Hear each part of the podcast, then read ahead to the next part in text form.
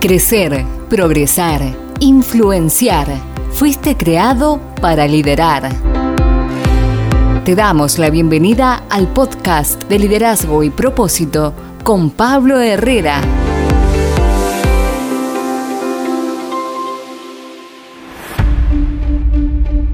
El interés de los seguidores es saber lo que un líder es capaz de hacer. Quieren saber si esa persona puede llevar al equipo al éxito, a la victoria, a la prosperidad, al objetivo deseado. La clave es que un líder sepa servir.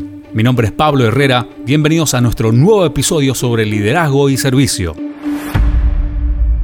Y en el episodio del día de hoy hablando sobre liderazgo, siempre decimos que liderazgo desde la óptica que nosotros entendemos es servicio, es servir.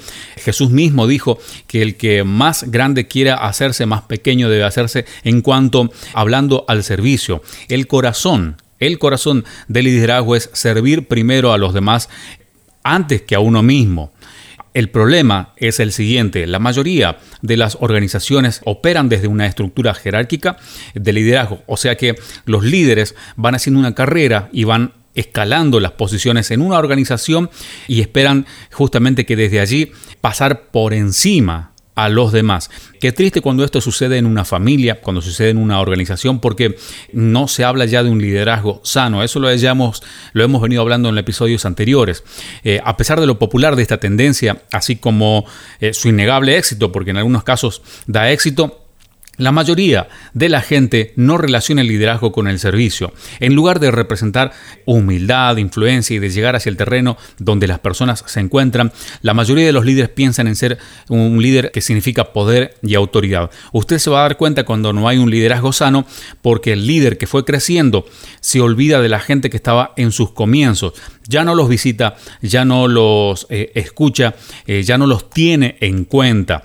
Eh, por supuesto, van a ver más eh, presiones, van a haber más ocupaciones, pero un líder nunca pierde el, el horizonte de saber que está para servir algunas de las empresas que más han desarrollado un liderazgo sano a lo largo de estas dos últimas décadas, se trata de empresas que han modificado esta estructura de cómo hacer carrera, vamos a decirle de alguna manera, la carrera del liderazgo.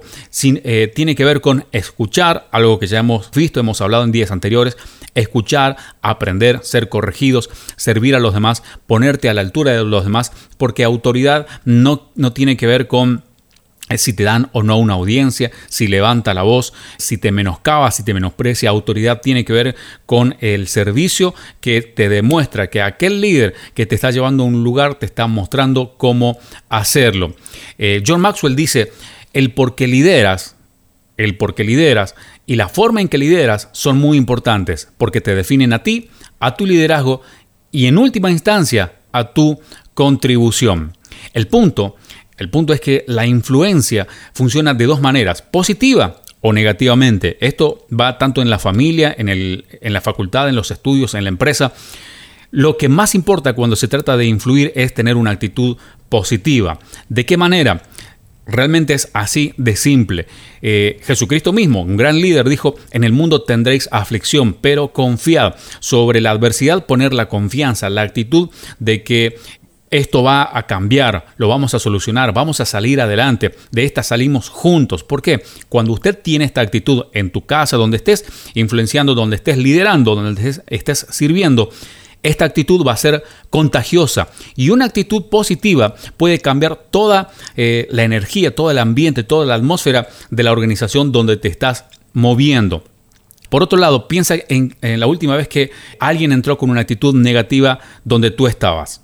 ¿Qué es lo que sucedió? La gente como que ya se empiezan a contagiar, todos empiezan a responder mal y la, organización empieza a ir para atrás. Cuando hablo de organización me refiero al ámbito familiar, empresarial, eclesiástico, etc. Ahora, cuando ingresa alguien que a lo mejor ni siquiera tiene un título, ni siquiera es puesto como gerente o como líder, pero tiene un espíritu distinto, empieza a contagiar con eh, buen humor, con ánimo, vamos, vamos a salir adelante, eh, esto lo vamos a resolver, que no decaiga, empieza a contagiar también ese debes ser tú, ese va a ser, eh, va a ser una de las características de tu liderazgo sano.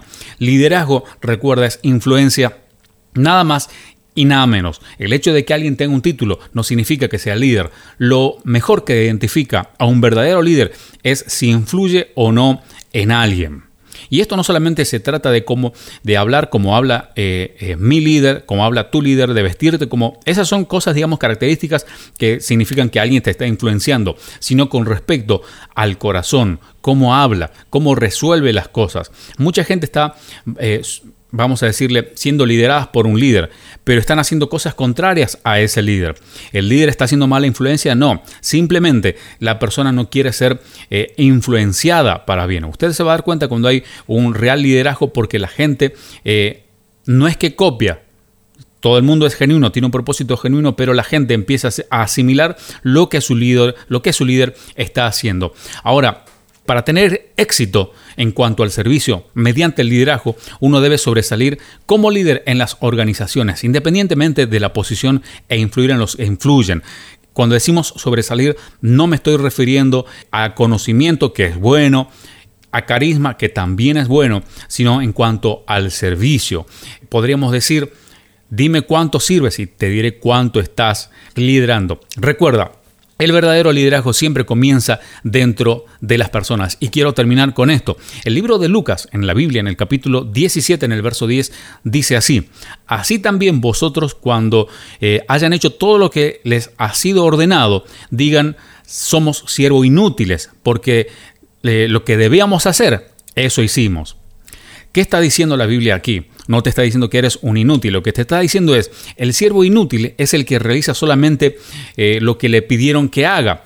Y se lo llama así porque se conforma con lo que le han pedido. Pero el siervo que Jesús espera que seamos es aquel que sirve y además se esfuerza para hacer más de lo que debería.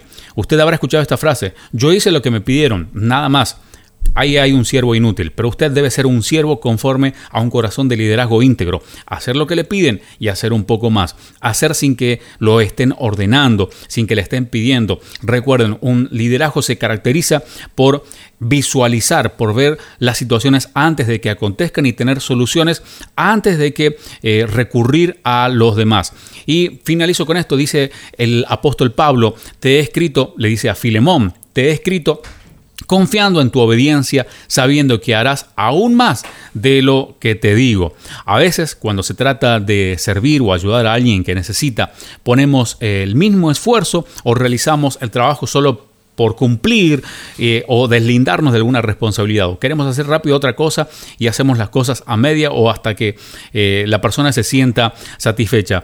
Pero si Dios te ha dado un propósito, que de hecho lo hizo, si Dios te ha permanecido hasta aquí, te ha hecho perseverar, si Dios te ha dado las herramientas, los recursos, eh, lo que has podido estudiar, lo que te estás capacitando es para que hagas lo que tienes que hacer y un poco más. Así que eh, dime cuánto quieres liderar y te diré cuánto quieres servir. Así que es momento de liderar, es momento de empezar a servir, a hacer un poco más de lo que la gente necesita. Si este podcast ha sido de bendición para ti, comparte con alguien más y sé tú también de bendición para otros. Recuerda, tienes una vida con propósito.